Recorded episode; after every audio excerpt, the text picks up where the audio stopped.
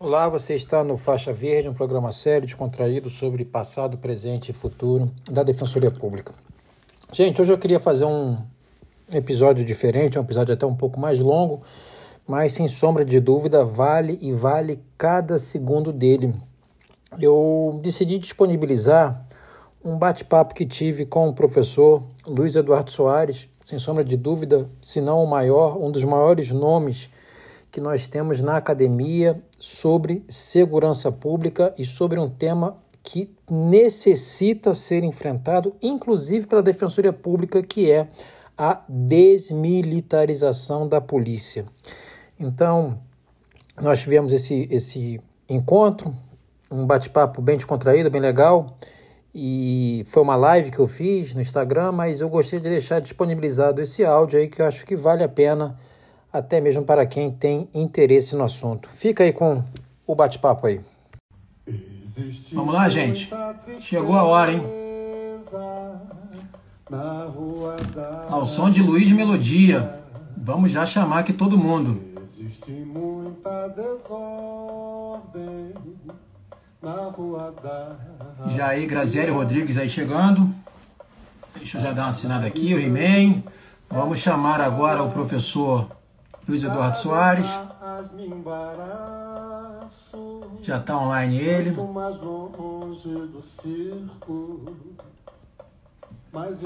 Vamos só esperar aí para a gente. Eduardo Castro aí também, já, grande parceiro. Até bom aí, porque conhece o responsável pelo convite ao professor Luiz Eduardo Soares. Vamos ver aqui já quem está chegando da Glória. Genérico, né? Isso aí, genérico. Veja só, gente, deixa eu só aproveitar e explicar aí por que, que a gente colocou a, o Luiz Melodia. Hoje nós completamos três anos sem Luiz Melodia, né? Então já aqui, já estamos aí com o professor Luiz Eduardo, já vai conectar. E sem sombra de dúvida, essa música dele, Contraste. Salve, professor. Boa tarde. Tudo bem com o senhor? Salve, Salve Eduardo. Tudo bom? Prazer Tudo estar na... com você. Não, prazer é todo meu. Eu falei que comecei com Luz Melodia, né? Ele que hoje, infelizmente, completamos três anos aí do seu, do seu falecimento, mas nessa música Contrastes, ele fala que cada vez mais ele encontra palhaços. E eu acho que, infelizmente, o nosso cenário da segurança pública, não sei se o senhor vai concordar, é um pouco disso de palhaços que encontramos, de pitaqueiros que não sabem o que estão fazendo. É, antes, o professor, de, de apresentá-lo, né, o senhor até mandou um, eu não diria que é um breve, né, o senhor mandou um baita currículo aqui, né, mas fica aqui o, nossa, o nosso voto de melhora ao Dom Pedro Casal da Liga, né, que está com esse problema respiratório, está internado, vai ser transferido para São Paulo, e ele que tinha o, o, o lema, né, é humanizar a humanidade. Então, gente, acho que dispensa a apresentação, mas vamos lá. O professor Luiz Eduardo Soares. Vou ler aqui o breve currículo que ele me mandou. Ele até deu, certamente, ele foi ele pegar um material para nos, para nos é, brindar aqui com todo o seu conhecimento, mas é escritor, dramaturgo, antropólogo, cientista político, pós-doutor em filosofia política, professor visitante da UFRJ, professor aposentado da UERJ, ex-professor do IUPERJ, e eu, como ex-aluno da Cândido, é, falo que é uma assim, é uma tristeza saber o destino que teve o Will Pérez, professor. É ex-professor da Unicamp, uh, também deu aulas na Universidade de Harvard, Columbia, Virgínia e Pittsburgh, possui 17 livros, entre os quais Meu Casaco de General, vamos fazer aqui um jabá, que ele está aqui, Meu Casaco de General, uh, Rio de Janeiro, Histórias de Vida e Morte, ambos da Companhia das Letras, ambos finalistas do Prêmio Jabuti.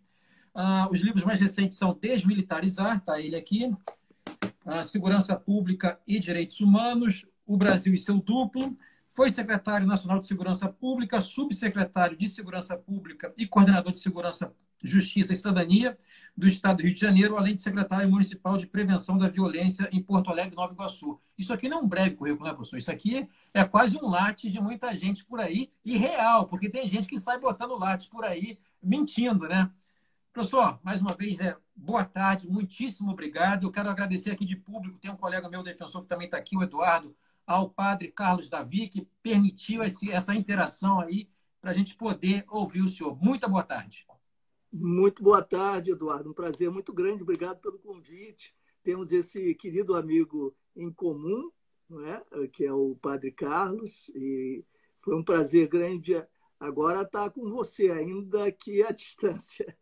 Tá certo. Vamos lá, então vamos pegar antes, até o, quando eu pensei, é, professor Luiz Eduardo, nessa nossa conversa, eu afirmo que eu estou defensor público aqui no Rio, né?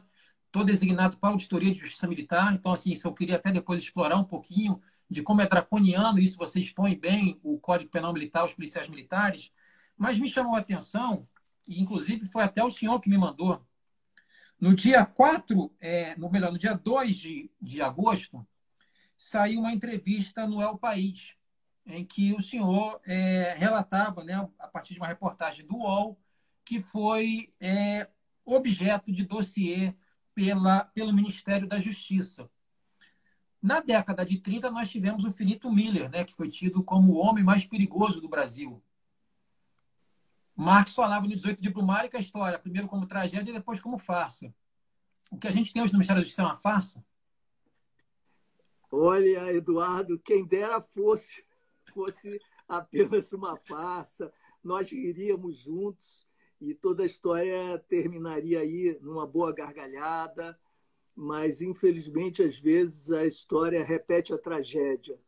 Ela pode inclusive incorporar elementos de fancaria, personagens de opereta, é, cenas de vaudeville, mas a violência é real, a brutalidade pode ser letal e, sobretudo, a ameaça à democracia é mais do que concreta e, para nós, no, no país, iminente. Né? Na sexta-feira, dia, eu não sei exatamente o dia, sem ser essa última anterior, finalzinho de julho, nós estávamos no finalzinho de julho já, o Rubens Valente, um excelente repórter, jornalista da, do UOL, do site UOL, trouxe uma, uma matéria que foi muito chocante né, e causou uma enorme repercussão e nos causou a mim e aos demais envolvidos ali no, eh, na matéria como possivelmente acusados ou investigados por um dossiê apócrifo dentro do Ministério da Justiça eh, provocou em nós a indignação. E, a reação, entretanto, da sociedade foi tão pronunciada e consensual, foi tão ativa, intensa e, confluente, que uh, o governo ficou muito constrangido. Inicialmente, o ministro respondeu sem esclarecer, depois na Globo News não respondeu se havia ou não efetivamente algum dossiê, algum tipo de investigação sigilosa, clandestina, e até que ainda há pouco, é, não, melhor dizendo, já na noite de ontem, parece, ele é, teria exonerado o responsável direto por por esse suposto dossiê, portanto não é suposto, né? É Ele existe, real. né? Então é, então é real, então existe uma declaração pública de, de que havia algo, né? Há um reconhecimento nesse sentido. E eu soube há, há uma hora menos que isso que a ministra Carmen Lúcia do Supremo Tribunal Federal determinou que o ministro da Justiça explicasse em 48 horas do que se trata. E isso foi um alívio para todos nós, nós que estávamos ali no alvo, né, na mira desse tipo de procedimento absolutamente ilegal e inconstitucional, você sabe disso melhor do que eu. E foi um alívio para a sociedade que se preocupava com isso. Como eu disse numa das últimas entrevistas, uh, o sonho dourado de Bolsonaro de criar ou recriar o fatídico famigerado SNI e converter no pesadelo para a sociedade brasileira. Né? E agora, com a intervenção mais ativa do judiciário, é, é provável que, que haja ainda um recuo mais, mais nítido, não é? porque a primeira tentativa do governo foi é, lançar toda, todo o opróbio, toda a, a indignação pública na direção de um cordeiro sacrificial, ou um bode expiatório. Né? Uhum. E agora pode ser que eh, tem, eh, o governo tenha de assumir suas responsabilidades e isso pode ter uma consequência importante. Eu acho agora, que. Sim. Professor, o senhor foi é, secretário nacional de Segurança Pública, o senhor estava no Ministério da Justiça. Esse dossiê, ele foi, né, apesar de inicialmente o, o ministro falar que, e um ministro terrivelmente evangélico, né, acho que a gente não pode esquecer disso, é, ele, ele disse que não podia afirmar que existe nem negar a sua existência. Né? Ficou uma coisa meio, meio maluca, meio esquizofrênica. A, a gestão que o senhor participou, vamos aqui deixar questões partidárias. É, era inconcebível o Ministério da Justiça ter uma postura como essa. Aquele momento foi um, um, um lampejo de civilidade ou, ou, ou nós regredimos? Não, infelizmente nós regredimos sim, porque não me, me recordo agora de depois de instaurado o Estado Democrático de Direito, com a promulgação da Constituição de 1988, nós temos algo parecido no Ministério da Justiça. Você pode me ajudar? Bom, você é muito jovem. Aliás, pare de me chamar de senhor, por favor. Não, tá, você me liberou, então eu falo. Agora, Luiz Eduardo. Agradeço a gentileza, mas, puxa vida, é, então, o, eu não me recordo de fato de nada nesse sentido, em nenhum momento, em nenhum governo, porque efetivamente é ilegal e inconstitucional. E, e o Ministério da Justiça supostamente é o locus da legalidade, né? é, enraizada, inscrita no seio mesmo do governo. O ministro da Justiça é o primeiro a se sentar, é, é o que se senta à direita, à direita de Deus Pai o presidente da República. Sempre foi assim por tradição, por ser o ministério mais antigo, etc. E, portanto, nós poderíamos esperar até de algum órgão é, perdido, né, em algum escaninho esquecido, obscuro, de um departamento, de uma unidade qualquer, mas dentro do Ministério da Justiça, uma investigação ilegal. E por que ilegal? É importante que as nossas e os nossos espectadores saibam disso, porque não houve participação do Ministério da Justiça, da Justiça, não houve acusação, não houve, portanto, a, a, a, acolhimento da acusação e sua conversão numa denúncia parte do Ministério Público para que se instaurasse não mais aí o inquérito, mas um processo. Nós não temos nem inquérito, nem acusação, nem, portanto, uma investigação legal, não temos, temos muito menos um processo no judiciário. Não há participação dos entes públicos. A República está ausente. Né? Essa é uma, é uma investigação que se dá, de fato, clandestinamente e à margem da lei.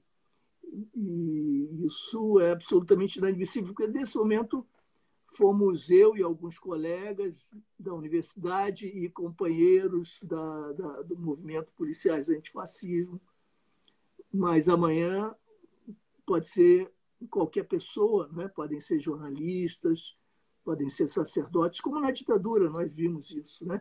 trabalhadores da, da, da, da pequena agricultura, líderes de movimentos sociais, né? claro, quaisquer de nós. Você, inclusive, na questão da polícia, aponta bem isso, que não teve uma transição democrática no âmbito no, no, dessa instituição, né?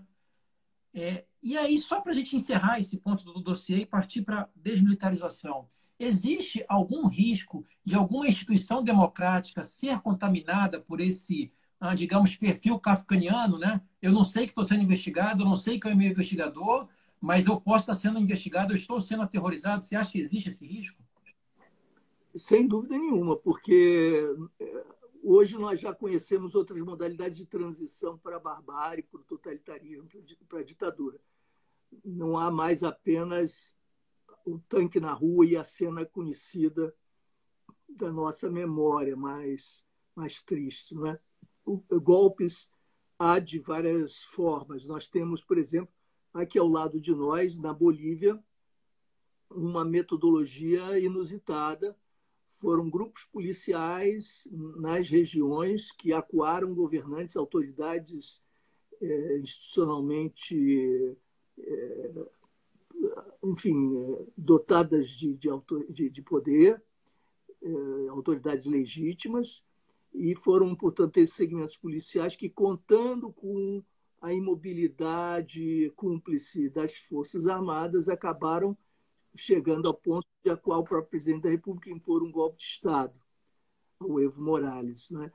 Na Hungria é diferente. Na Hungria há um processo de corrosão progressiva das instituições, inicialmente por meios democráticos, quer dizer, os procedimentos são aqueles autorizados pela legalidade, pelos marcos legais. E o próprio presidente é eleito, o Orbán, né? e aos poucos a, a essa, é, digamos, esse contágio, essa contaminação da pandemia autoritária ditatorial. E quando menos se espera, todo o regime já está profundamente alterado. E nós sabemos que as instituições são espaços de conflito, de tensionamento, campos de luta, e há, portanto, segmentos que pensam de formas as mais diferentes e que entram em conflito. Não, não podemos ter ilusões de que elas sejam monolitos e todas a serviço da legalidade constitucional, etc. Mas o que está acontecendo é muito grave porque a eleição de Bolsonaro tirou do armário velhos espectros e cancelou todo o pudor. E se tornou, portanto, possível o discurso de ódio, se tornaram possíveis todas as manifestações, as mais eh, ostensivas de racismo, evidenciando o racismo estrutural que forma a sociedade brasileira, né? os estigmas de todo tipo, a homofobia, o elitismo mais desavergonhado, tudo saiu do armário, tudo se tornou razoável, plausível, razoável entre aspas, né? E com isso, dentro das instituições também emergiram personagens que antes se continham manifestavam algum pudor, algum respeito às regras do jogo, à legalidade democrática, mas que agora as atropelam, né? E com muita é, insensibilidade, são ultrajes sucessivos.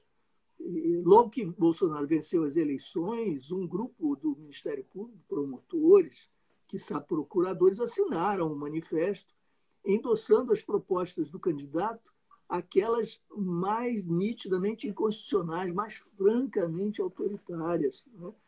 E no campo da justiça nós temos visto também pronunciamentos, e eu costumo dizer que a Lava Jato foi uma espécie de injustiça de transição, já que nós não tivemos a justiça de transição quando passamos da ditadura para a democracia. Agora, entretanto, nós tivemos essa preparação ultrapunitivista com endosso midiático em que se queimaram etapas, se sacrificaram meios e procedimentos e garantias individuais em nome de que se alcançassem determinados fins supostamente superiores. Né?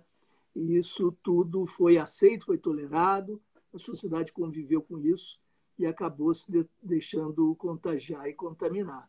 Aí, como você disse sobre a questão da, ainda da transição democrática, nós tivemos, Eduardo, como que um percurso histórico bifronte, típico do deus mitológico Janus, de duas só, um, só um detalhe, só um detalhe, só um segundo. Jano, é, o meu sobrenome é Januário. Então, eu sempre brinco que Jano é o, é o, é deus de duas caras, né? o que olha para o futuro e para o passado. Mas vamos lá, pode seguir.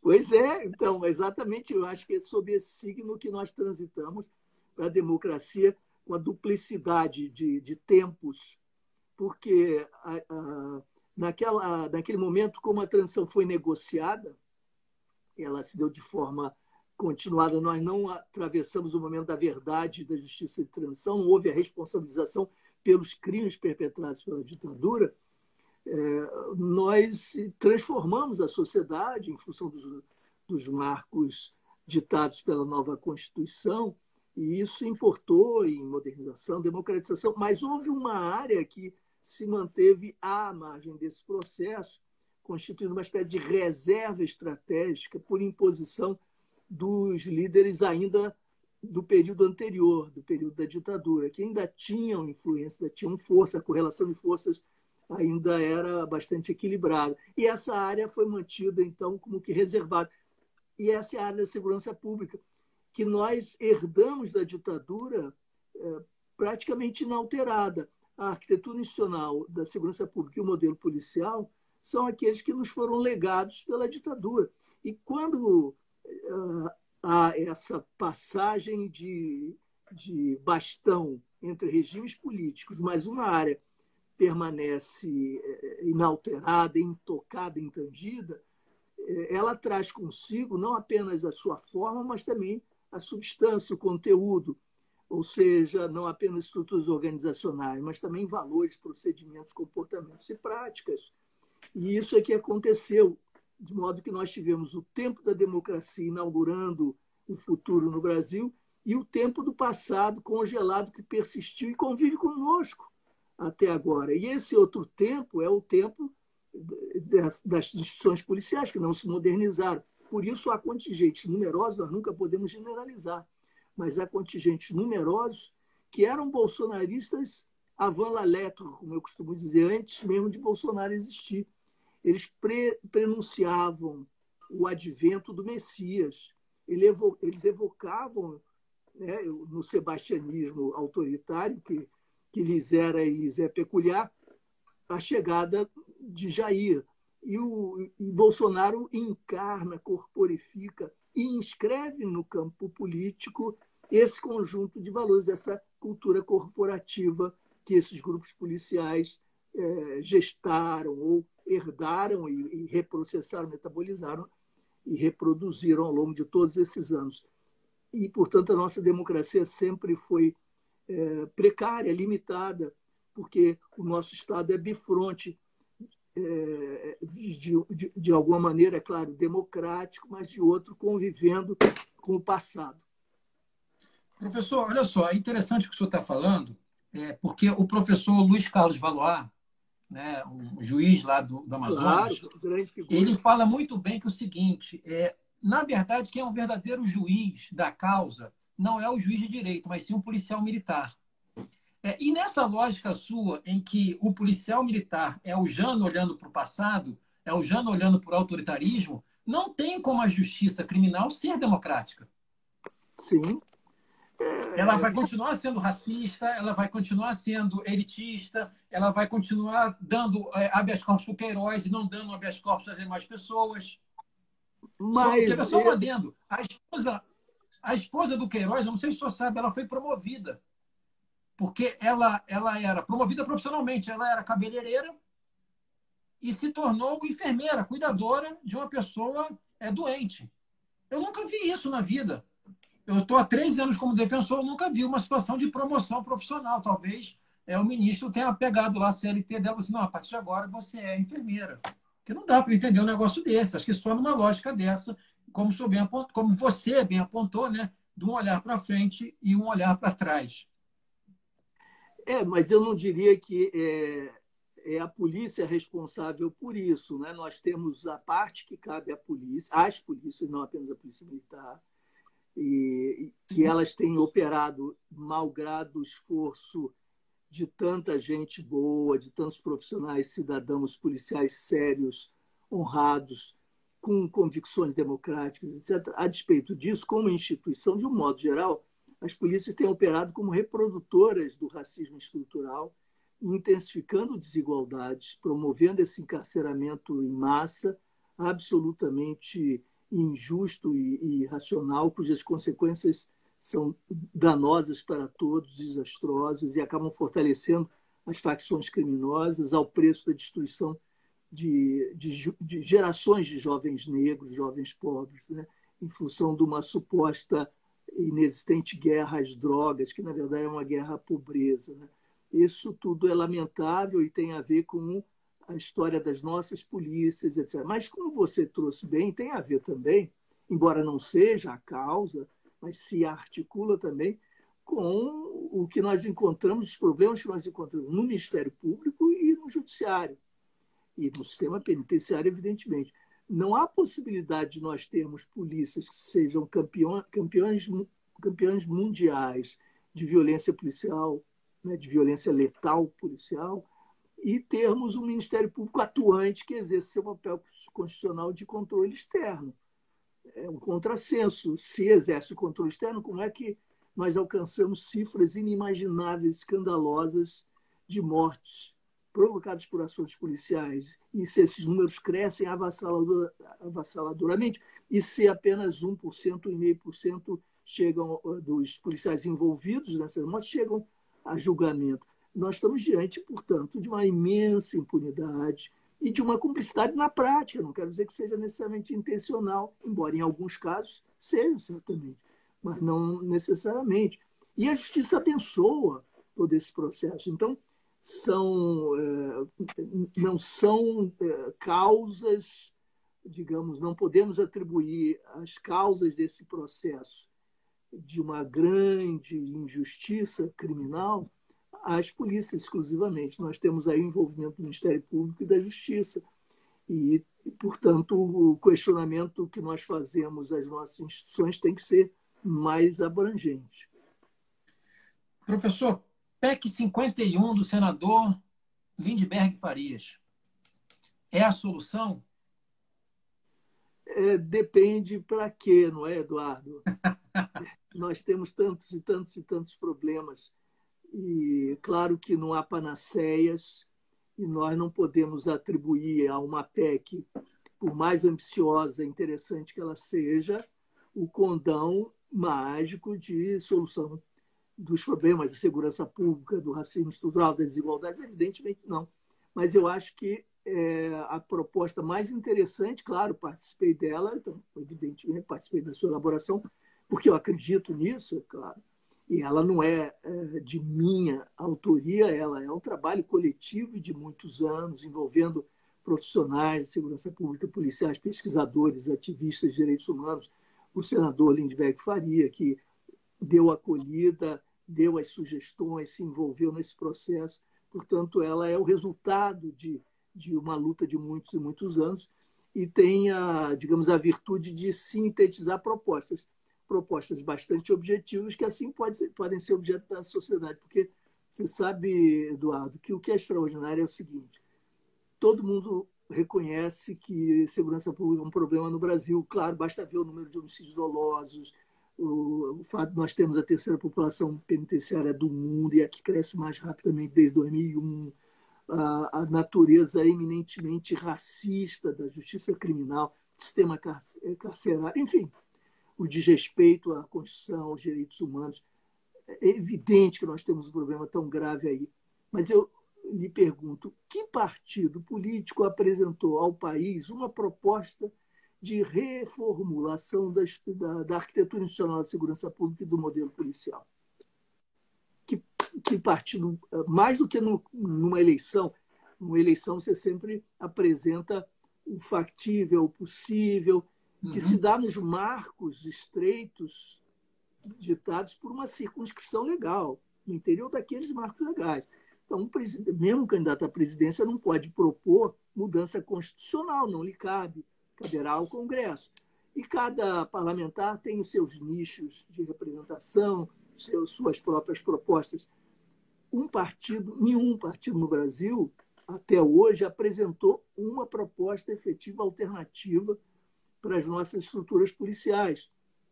E nós somos, no campo das esquerdas, campo no, no qual eu me incluo, nós somos muito bons na denúncia, na crítica, e temos de continuar denunciando, isso é indispensável. Mas é claro que não basta. E nós já tivemos oportunidades para intervir no poder, no poder nos estados, poder central da República, etc. Qual é a proposta alternativa? Não, é?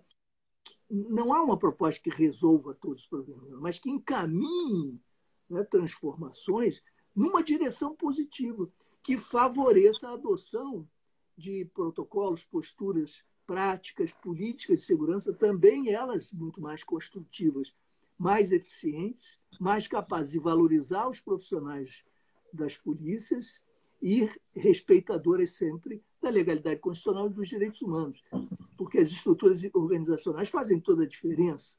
Né? Então, nós precisamos reformar as estruturas organizacionais e os valores. Todo mundo fala, no campo das esquerdas, que o valor predominante é o, é o valor guerreiro do combate e a ideologia eh, que impera na área policial é a do guerreiro, que supõe, portanto, que o suspeito seja um inimigo a ser abatido, a ser é, executado, e não um cidadão que é, deve responder à justiça, deve ser, portanto, submetido aos rigores da lei, dependendo das circunstâncias, etc. O... Então, nós sabemos que há essa ideologia, há esses valores autoritários, há procedimentos incorretos. Criticamos tudo isso, dizemos que o caminho tem de ser outro, etc. Mas de que forma construir efetivamente os outros caminhos e em que suportes institucionais, em que estruturas organizacionais, nenhum partido disse, nenhuma entidade importante no Brasil eh, disse com clareza. Então, a PEC 51 tem pelo menos a virtude de dizer o que é que alguns de nós estamos propondo. Então, ali nós propomos a desmilitarização, e eu já ouvi desmilitarização, ciclo completo, carreira única, é, uma, não digo unificação, mas um controle republicano, não político, mas estatal, da educação policial em todo o país.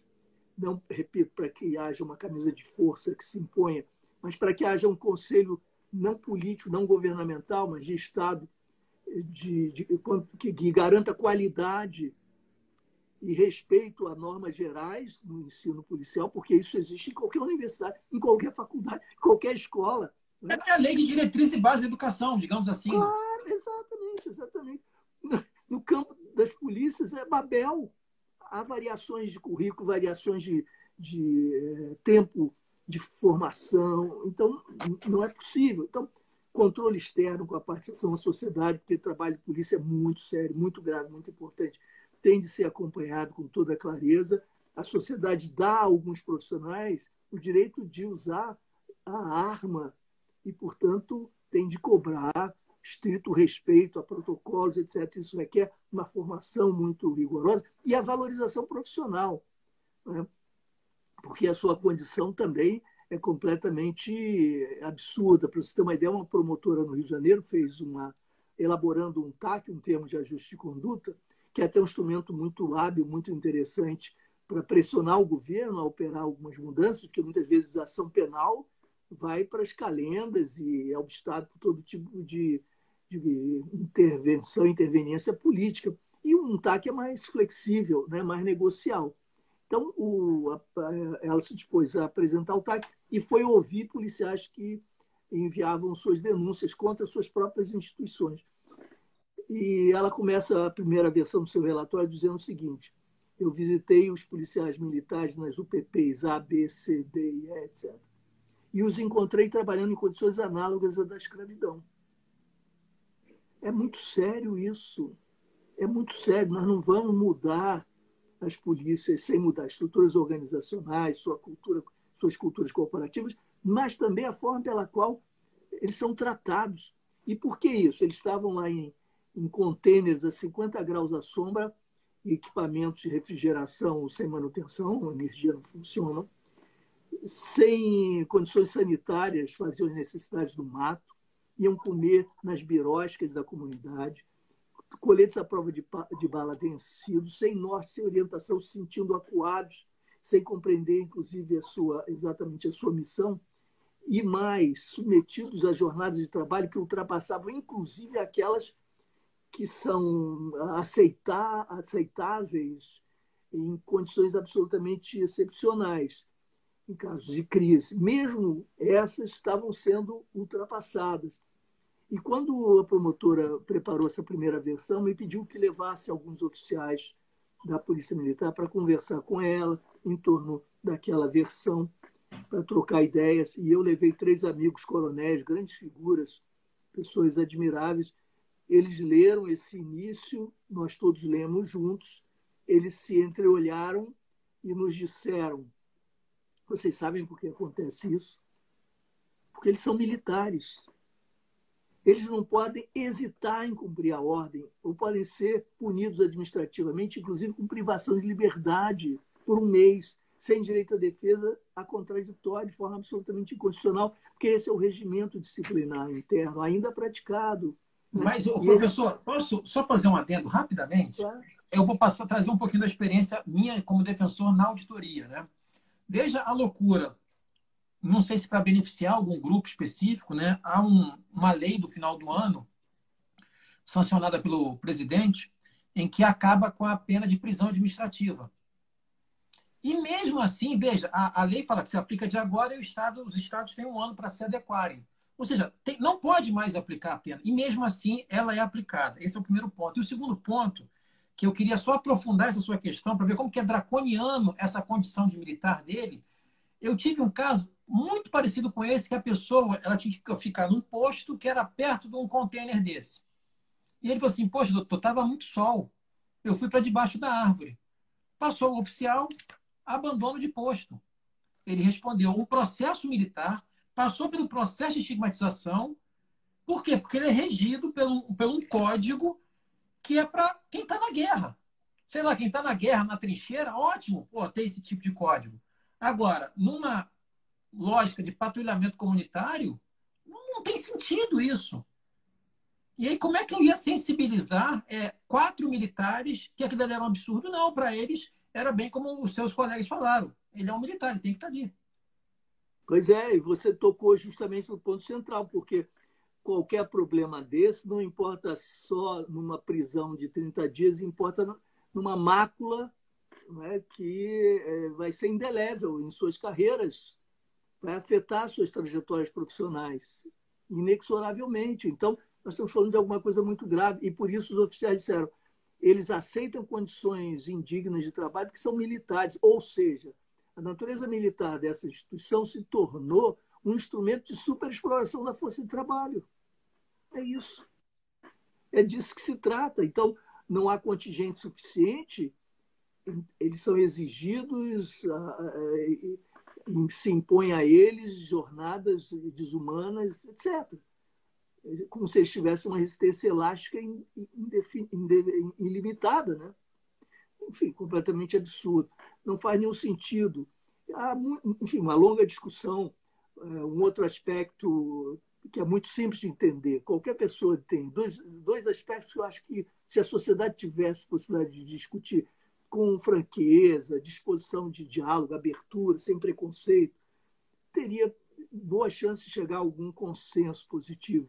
Então, pr primeiro, o, é, você imagina que a melhor forma de organização é, não, não possa ser definida em abstrato. Ela é aquela que melhor responda às necessidades de cada instituição, né, de cada entidade, que lhe permita cumprir melhor suas finalidades. Né? A forma de organização de um jornal, de uma TV, diferente de um açougue, um supermercado, uma, uma universidade. Aliás, esse é o nosso erro, né, de querer importar nessa síndrome de vira-latas, por exemplo, modelos estrangeiros para outras situações, para resolução de conflito, achando que vai dar certo aqui, como, por exemplo, a justiça negocial. Pode funcionar Bom, muito bem lá fora, mas aqui eu tenho minhas dúvidas. Agora, eu te diria o seguinte: no caso das polícias, nós fomos absolutamente orgulhosos, ciosos da, eh, ciosos da nossa é, singularidade, porque não há país no mundo que tem é, o modelo policial que nós adotamos aqui. Isso aqui. Nesse é a jabuticaba, caso, né? Nesse caso, é a nossa jabuticaba. E não funcionou. Segundo mais de 70% dos profissionais envolvidos, policiais, guardas municipais, etc., mais de 70%, esse modelo não funciona. Aliás, não, precisaria, não precisaríamos perguntar a eles, nós vemos que não funciona. Fica óbvio para todo mundo que isso não funciona, é absolutamente é, inaceitável. Mas eu dizia, então, o melhor formato organizacional é aquele que melhor serve né, a, a, ao propósito da instituição. Por que é que o exército se organiza de forma tão verticalizada, com hierarquia rígida e concentração decisória, centralização decisória, etc.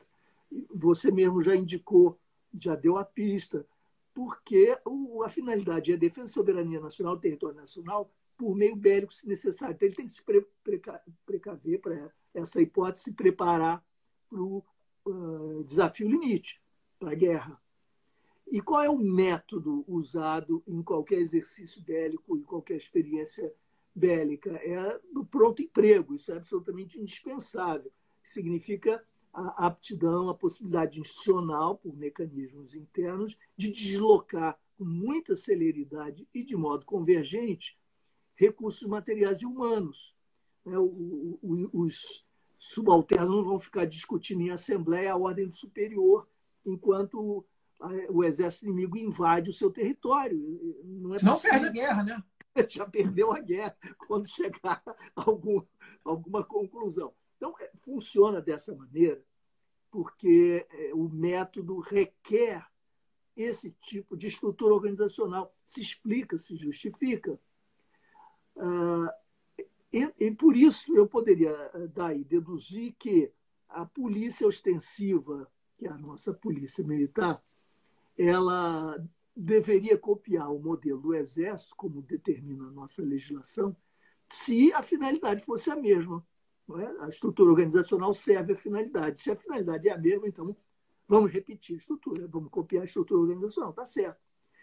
Mas a, a própria Constituição deixa muito claro que a finalidade da polícia ostensiva não é fazer guerra a países inimigos, defender soberania nacional, é cuidar é, de garantir direitos à cidadania, que é outra maneira de dizer preservar a legalidade, evitar violações, preveni-las. É, esse tipo de finalidade, porque é, por que diabos é que seria melhor servida por uma estrutura organizacional com centralização decisória e hierarquia rígida, com bloqueio à participação da base, né, com o tratamento da base como cumpridora estritamente de ordens. Isso que funciona no Exército não funciona para uma polícia, ao contrário, os exemplos são inúmeros. Então, nós precisamos de uma estrutura que responsabilize a base, lhe confira autonomia, que seja flexível, que se adapte às circunstâncias locais, muito mais horizontal. Isso é o avesso do que nós temos, do enrijecimento que nós temos. Isso resolve os grandes problemas do Brasil da segurança pública? Não. Nós estamos construindo um relógio. Cada peça que nós ajustamos serve ao propósito de produzir o resultado final que nós desejamos nós temos uma mina explosiva e queremos transformá-la num relógio, algo do tipo. É? Então, nós temos de desmontar essa mina e construir uma, um mecanismo absolutamente distinto e muito mais permeável à cultura democrática, à cultura cidadã. É, e, esse, e essa transformação passa pela desmilitarização. Um outro ponto que está também na PEC 51, não vou me deter muito, mas que eu acho interessante para o nosso público, as amigas e os amigos que nos acompanham, até para que eles certamente sabem já disso, mas é, isso talvez sirva de estímulo a que eles e elas conversem com seus familiares, amigos, colegas, etc. Isso tem um grande poder de é, irradiação. A sociedade não sabe que há duas polícias em cada uma. Quando eu falo sobre isso, as pessoas se surpreendem os mais distantes. Por que duas polícias? Não, veja, o, universo dos delegados é muito diferente do universo dos agentes. O universo dos oficiais é muito diferente do universo das praças. Muito diferente. Expectativas, valores, identidades, processo de formação de identidade. Quem entra, eu não sei se todos sabem, todas sabem, que nas nossas polícias há duas portas de entrada. Na polícia militar, quem entra para se preparar para o curso de oficiais pode chegar a coronel e dirigir um dia como comandante a polícia militar. Quem entra pela porta de baixo, no final da sua carreira, se for muito exitoso, tiver muito sucesso e méritos e se dedicar por muito tempo, chega a sargento. Né? Então, ah, mesmo a melhor carreira do mundo, todas as virtudes acumuladas, a sabedoria, não são suficientes para promoção desse trabalhador policial ao oficialato. Ele jamais, entrando por baixo, vai dirigir a sua polícia, ao contrário Isso do que acontece é típico das Forças Armadas, né? É um modelo típico, copiado das Forças Armadas, né? Sim, e lá, e lá a gente tem uma série de outras considerações a fazer, porque há circulação de cidadãos que fazem a preparação, mas não vão se profissionalizar. Então, você tem uma série de condicionantes que são muito peculiares. Não é o caso das polícias. Quem entra para a polícia militar é para se tornar policial militar. É, e quando você entra por baixo e vê que há um teto, você olha para o superior que está no andar de cima, que ganha mais que você, tem mais prestígio, que manda em você, mesmo sendo muito mais jovem, sabendo muito menos, no, do ponto de vista da experiência, pelo menos, e, e você se sente como que num outro mundo, às vezes injustiçado. Isso acontece no mundo da Polícia Civil da mesma maneira. Uh, quem faz, termina um bacharelado numa boa universidade privada, por exemplo, tá morando com os pais, estudando bastante, sendo inteligente, dedicado, termina o bacharelado em direito, faz a prova pública, o concurso público para delegado ou delegada, é, passando, depois submete a um curso pequeno. Ah, quem estudou direito não se preparou necessariamente para lidar com segurança pública, que é bastante diverso, né? É, nem para dirigir, nem para administrar coletividades.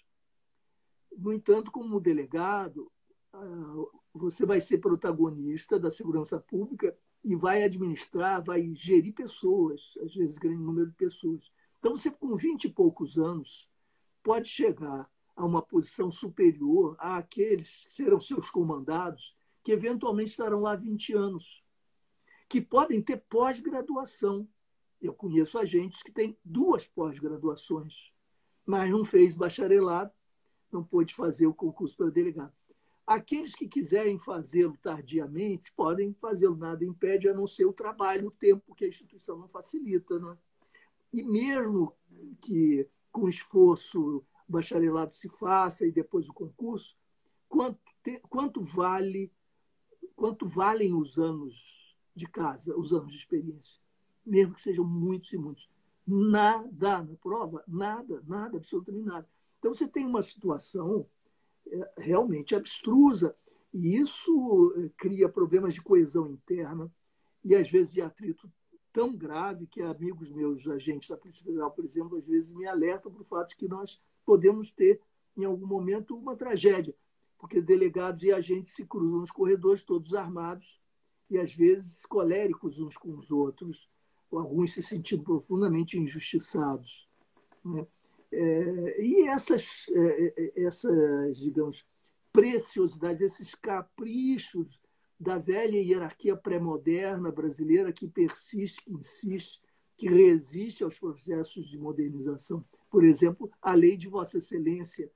Eu não sei se você conhece, mas as pessoas se espantam. Fora do Brasil, ninguém acredita. Todo mundo acha, quando eu converso com algum amigo de fora, que é brincadeira. Existe uma lei que determina que o vocativo que deve ser dirigido ao delegado em qualquer procedimento, documento, etc., é Vossa Excelência.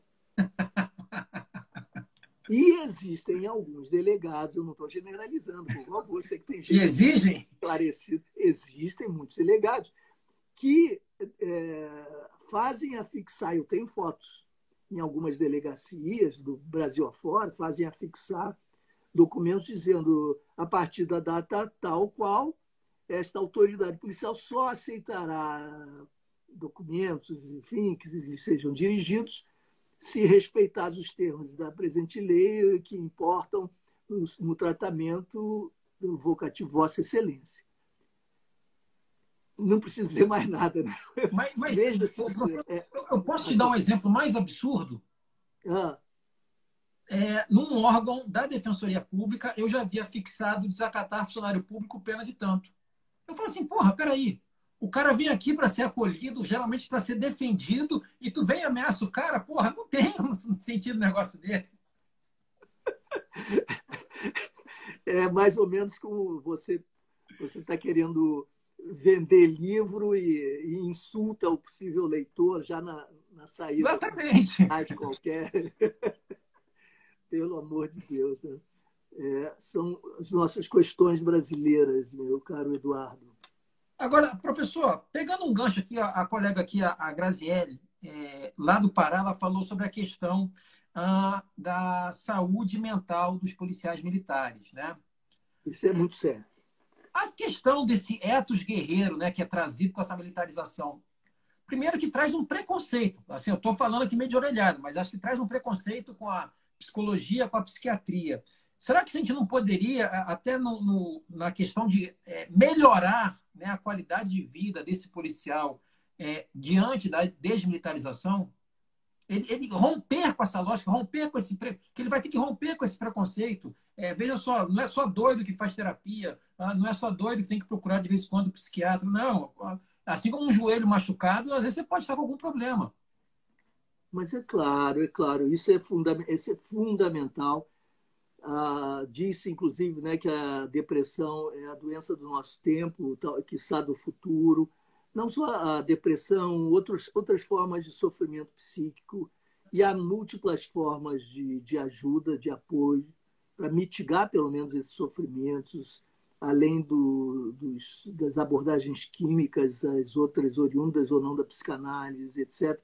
E oferecer essas oportunidades, essas possibilidades de ajuda é um dever da instituição, sobretudo uma instituição que faz com que seus membros se exponham a riscos extremos cotidianos. Você imagina a quantidade de policiais que se drogam, que se alcoolizam, que tomam remédios tarja preta para dormir ou para lidar com o medo, com a, a angústia, enfim, com a, as circunstâncias da sua vida. Isso é uma barbaridade. E isso não é, não é oferecido em absoluto. Né? Então, há muitos projetos que foram desdenhados, alguns já foram, durante um período, aplicados. Por exemplo, todo policial que se envolvesse num tiroteio ficaria afastado de atividades externas durante um mês, dois meses, algo assim, e seria, lhe seria oferecido um acolhimento psicológico, etc mesmo que ele não tivesse matado alguém, mesmo que ele fosse absolutamente inocente. Né? Não se trata de acusação, se trata do reconhecimento de que um confronto armado envolve é, a possibilidade de experiência traumática. É? Isso vale para a comunidade vale para o policial. Então, o, além das estruturas organizacionais da cultura corporativa, as orientações são absolutamente equivocadas. Nós precisamos acabar com as incursões policiais às favelas, é, incursões bélicas que matam inocentes, matam suspeitos e matam policiais também. Sem que e está provado isso, né? E está, provado, isso. Agora, nesse período, a gente viu, a gente tem número. Agora, nesse período de proibição de, de, de proibição de incursão, a gente está com esse número. Exato. Houve a redução de 74% das mortes provocadas por ações policiais com a proibição liminar do ministro Fachin, que deixou, felizmente, nós estamos agora celebrando isso nesse instante, deixou de ser liminar e foi adotada pelo Supremo, enquanto durar a pandemia, pelo menos, operações policiais de tipo bélico em favelas estão proibidas a não ser em condições absolutamente excepcionais, justificadas, com acompanhamento do Ministério Público, etc. etc. É, nós temos de focalizar a repressão a mais sofisticada possível às armas, a circulação das armas.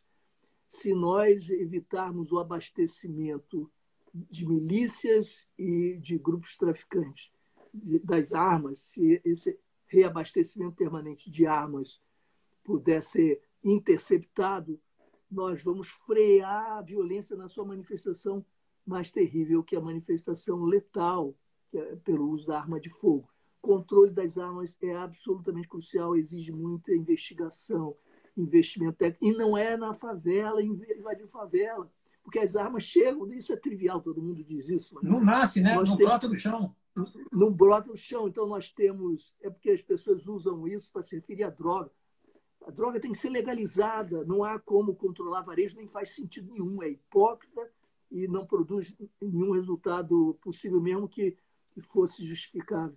Então, as armas, sim, elas vêm por mar, vêm por via aérea, vêm pelas vias rodoviárias, vêm pela corrupção policial, vêm pela, pela formação das milícias, vêm pelos, pelos processos mais variados. E a polícia só lida com o problema quando já se eh, quando aqueles que tensionam utilizar a arma de fogo já já, recebe, já receberam, já as receberam. Não faz sentido nenhum esse tipo de, de confronto. Então, nós temos que é, abafar, interceptar essas linhas de abastecimento de armas e, por outro lado, temos de oferecer aos jovens fontes alternativas de recrutamento. E quando nós temos um grupo, por exemplo, vamos deixar a milícia, que a milícia é a questão fundamental e ela é o resultado da degradação institucional. Então, a resposta da milícia é a mudança profunda das polícias. Esse caminho real para chegar lá. Agora, é, quando nós estamos falando, por exemplo, de grupos de tráfico, grupos armados, etc., há o recrutamento. O grupo vai se renovando, vai se reproduzindo, ou vai se mantendo estável pelo recrutamento. O recrutamento supõe a possibilidade de, de oferta de algum benefício para quem está sendo recrutado, é claro. Qual é o benefício? Nós já estudamos isso, há um consenso sobre isso. O benefício são vários. São materiais e imateriais. Acolhimento, reconhecimento, valorização são os imateriais. E os materiais, acesso a recursos mínimos, evidentemente, abrindo um horizonte é, de expectativas favoráveis, inserção na sociedade. O problema da evasão escolar aí é decisivo, etc. Ora, se nós sabemos que aquela fonte negativa de recrutamento de jovens vulneráveis é, oferece esses benefícios que acabam sendo venenosos, porque levam à morte, de fato, nós podemos oferecê-los de forma qualificada e, virtuosa, salvando as vidas, a partir de uma fonte alternativa que vai competir com a fonte negativa. Então, nós precisamos oferecer valorização, reconhecimento, é, sensação, experiência do pertencer, do pertencimento e acesso a recursos materiais. Isso é muito mais simples e barato do que investir numa guerra e aparelhar com bilhões exércitos. E isso salva vidas, não mata. E as experiências demonstram o êxito desse outro caminho. Então, é, é com a investigação e o investimento no controle das armas, por um lado, e é na criação de fontes alternativas que nos permitam disputar menino a menino com o tráfico, que nós vamos fazer face ao, a esse desafio. E, de outro lado, passando a limpo e refundando as polícias, porque a, a, a, o formato e a sua cultura corporativa e o seu, a sua imersão na violência ilegal, tudo isso somado conduziu a essa metástase das milícias, particularmente no Rio de Janeiro. Professor, nosso tempo já está acabando, eu vou me despedir. Eu sempre deixo o meu convidado aqui para falar por último, tá? É, antes de mais nada, mais uma vez, eu queria agradecer a você, não vou te chamar de senhor, mas te agradecer. Assim, acho que foi uma baita aula, todo mundo aqui saiu é, tá inebriado com, com essa aula. Eu falaria que, como você participou desse coletivo da PEC 51, é uma tentativa da academia se insurgir contra o movimento da Atena, né? porque o que a gente tem até hoje é um, é um movimento da Atena pautando uma, um, um uso simbólico do direito penal cada vez com mais penas.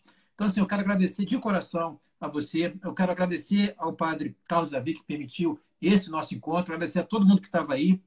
Sobrou um tempinho aí, pode ficar à vontade, que ainda tem uns três minutos aí, pode xingar, pode falar o que quiser, não tem problema, aqui não tem censura nem dossiê.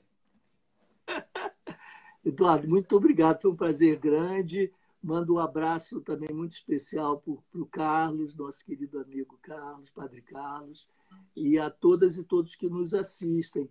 Aqui o Nelson Ricardo falando do papel da escola, o pessoal lembrando a importância do afeto. Isso, isso é tão, tão verdadeiro, né? E as pessoas têm vergonha de falar. Só é possível ousar dizer que o afeto faz toda a diferença nesse caso e é, entre aspas, a política decisiva, quando você já passou por décadas de experiência e não pode mais ser tão facilmente desqualificado, porque qualquer pessoa jovem que ouse dizer que contra a violência vai oferecer afeto, vai levar pedrada e vai ser é, ou vai rir ou vai levar pedrada, né?